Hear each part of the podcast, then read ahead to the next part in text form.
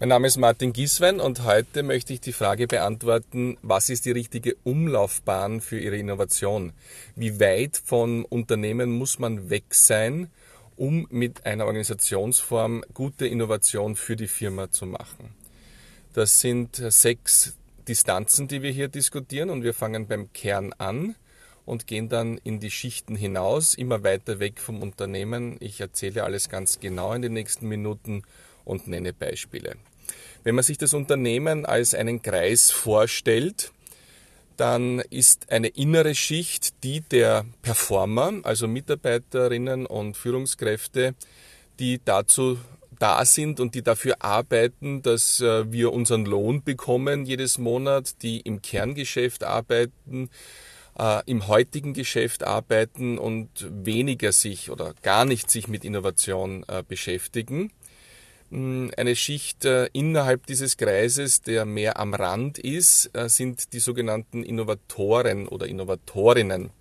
Das heißt also Menschen, die im ganz normalen Angestelltenverhältnis sind, die einen Auftrag haben, einen Linienauftrag, die an heutigen Produkten arbeiten, aber trotzdem an der Innovation der Prozesse arbeiten, die vielleicht in Projekten sind, zwei Tage von den fünf Tagen in der Woche, wo es darum geht, neue Geschäftsmodelle auszuprobieren, neue Produkte und Services zu kreieren, ähm, die aber sehr nahe am heutigen Geschäft sind.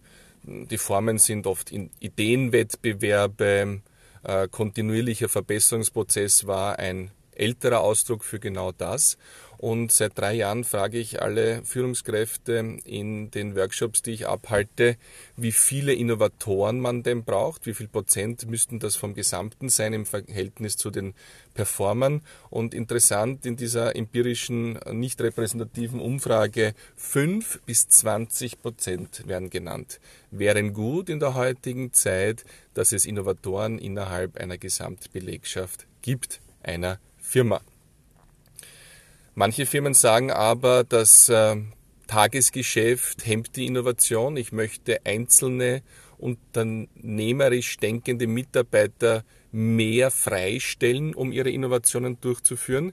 Das sind die sogenannten Intrapreneure. Das heißt also ein Kunstwort aus intern und Entrepreneur, der Unternehmer, die Unternehmerin und diese Intrapreneure zum Beispiel bei der Raiffeisenbank international arbeiten äh, zwölf Monate an ihren dezidierten Projekten, haben ihre Projektwochen auch außerhalb der Gebäude, in dem Fall in Talent Garden in Wien in einem Innovationscampus und werden unterstützt von der Organisation, um ihre Innovationen wirklich in den Markt zu bringen. Ein Erfolg damit äh, gibt es zum Beispiel auch bei der A1 Telekom, wo Intrapreneure in einem Intrapreneurship-Programm viele neue Produkte geschaffen haben. Eins davon ist eine neue Verwendung der Telefonkästen, der Telefonanlagen, die auf der Straße stehen, kleine Häuschen, die man heutzutage nicht mehr braucht. Und die haben sie jetzt als Produkt umfunktioniert in ein Logistikzentrum. Das heißt also mit dem Handy, mit einer App kann man hier Schließfächer öffnen und Pakete, Briefe, sonstiges ablegen und äh, ist so befreit sozusagen von den Zustellzeiten und Orten der äh, Paketdienste und der Post. Ähm, Entrepreneurship, also an der Grenze schon des Kreises des Unternehmens, sehr freigestellt, aber trotzdem natürlich im Angestelltenverhältnis. Wenn man jetzt einen Innovationsschritt weiter hinausgehen will, dann äh, ist die Möglichkeit, dass man sogenannte interne Startups gründet.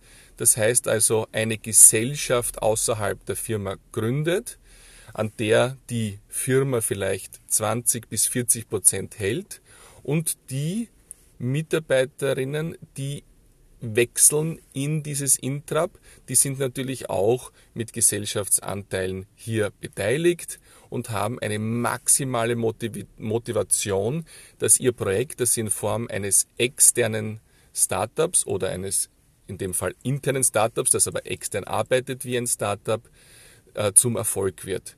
Eine Verschärfung dieser Motivation, die ich äh, auch selbst erlebt habe, ist, dass man kein Rückkehrticket hat. Das heißt also, das Angestelltenverhältnis mit der Firma ist beendet und die neue Intrap-Idee muss zum Erfolg werden, weil auch der finanzielle ähm, Erfolg und der Lebensunterhalt auf lange Frist äh, hier abhängig ist von diesem Erfolg. Also man simuliert hier extrem nahe an der Realität die Motivation, die Gründer eines Startups haben. So ein Intrap kann angelegt sein für 12 Monate, 18 Monate. Es kann unterstützt werden durch externe Firmen, äh, wie zum Beispiel Company Builder, in Deutschland im Finanzbereich zum Beispiel Finlib, die dieses äh, System schon gut durchgeführt haben für viele etablierte Firmen, wo es darum geht, dass natürlich hier nichts dem Zufall überlassen wird und dass Expertise für diese Gründung passiert.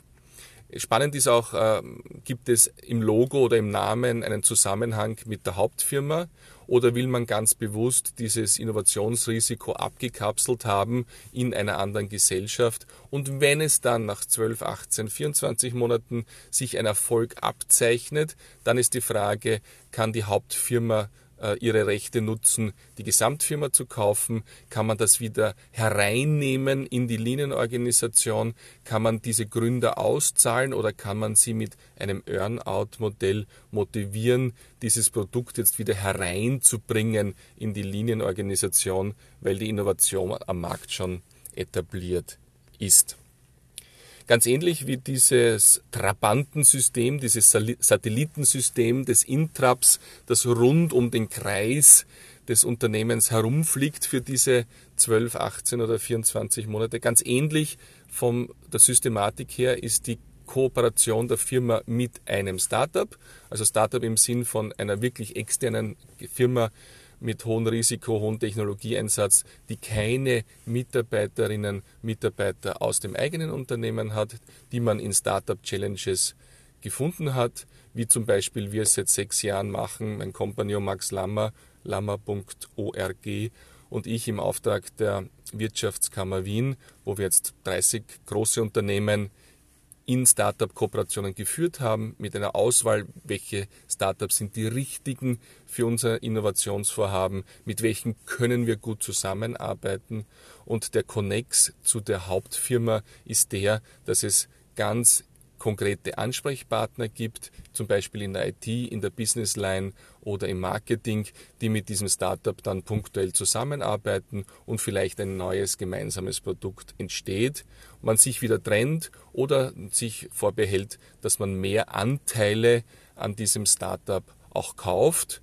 Äh, gutes Beispiel hier ist Startup-Programme, wie es die A1 Telekom gemacht hat, äh, wo dann zum Beispiel die Firma Parkpop sehr stark unterstützt wurde und äh, heute integriert wurde in das Handy-Parkticket-System der A1 in Österreich, aber international Parkpop dann als Startup weiterhin mit einer Minderheitsbeteiligung der A1 Telekom ganz autonom agiert.